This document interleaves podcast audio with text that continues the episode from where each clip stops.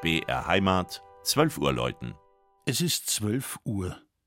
Das Mittagsläuten kommt heute von der evangelischen St. Michaelskirche im mittelfränkischen Fürth.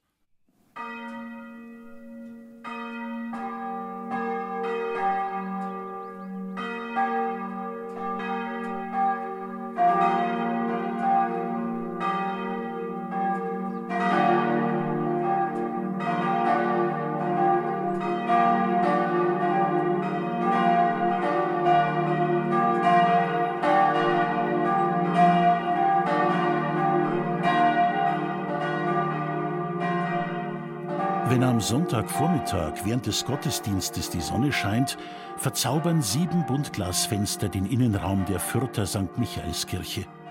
Hans Gottfried von Stockhausen war der begnadete Künstler, der im letzten Jahrhundert über 500 Kirchenfenster gestaltet hat, eben auch die von St. Michael. Diese entstanden von 1958 bis 1969 und sind der ganze Stolz der Gemeinde. St. Michael ist der älteste Sakralbau der mittelfränkischen Kleeblattstadt.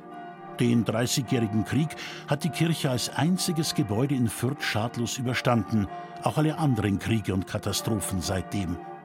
Ihre Anfänge reichen bis ins 11. Jahrhundert zurück. Je nach Geschmack und Stil der Zeiten wuchs und veränderte sie sich analog zur Entwicklung der Stadt. Der größte Umbau erfolgte um 1675 aus dieser Zeit stammen auch die vierstöckigen Emporen im Innenraum. Weitere Veränderungen datieren aus dem 19. Jahrhundert. Hier wurde unter anderem der heutige neugotische Hochaltar mit der alles beherrschenden Christusfigur angeschafft. So eindrücklich wie die Buntglasfenster in St. Michael die biblische Geschichte von der Schöpfung bis zu den Bildern der Offenbarung erzählen, so eindringlich mahnen ihre Glocken zum Frieden. Einige davon mussten in beiden Weltkriegen abgegeben werden und gingen auf ewig verloren. Die größte von 1791 war im Zweiten Weltkrieg schon zum Hamburger Sammellager gebracht worden, kam jedoch unbeschädigt zurück. Heute erklingt sie zusammen mit drei jüngeren Schwestern, 1952 bei Rinker im hessischen Sing gegossen, im markanten Kirchturm von St. Michael.